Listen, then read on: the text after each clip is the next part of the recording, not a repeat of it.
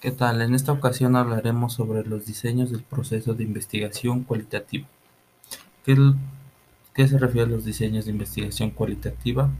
Recordemos que sus procedimientos no son estandarizados. Simplemente el hecho de que el investigador sea el instrumento de recolección de los datos y que el contexto o ambiente evolucione con el transcurrir del tiempo. El diseño, al igual que la muestra, la muestra, la recolección de los datos y el análisis surgiendo desde el planteamiento del problema hasta la inmersión inicial y el trabajo de campo. Luego sufre modificaciones, aún más cuando se refiere a una forma de enfocar dicho fenómeno de interés.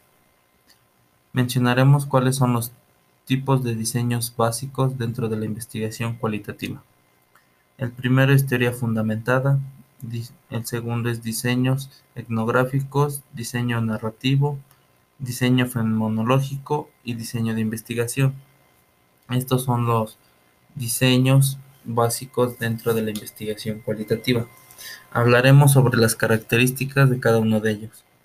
En la teoría fundamentada, su principal característica es cuando no disponemos de teorías o no son inadecuadas para el contexto, tiempo, caso o muestra de circunstancias, etc. En el diseño etnográfico, cuando se pretende describir y entender y explicar un sistema social.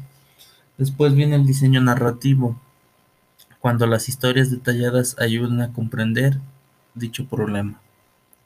Después, después está el diseño fenomenológico, cuando se busca entender las experiencias de personas sobre un fenómeno o múltiples perspectivas de este.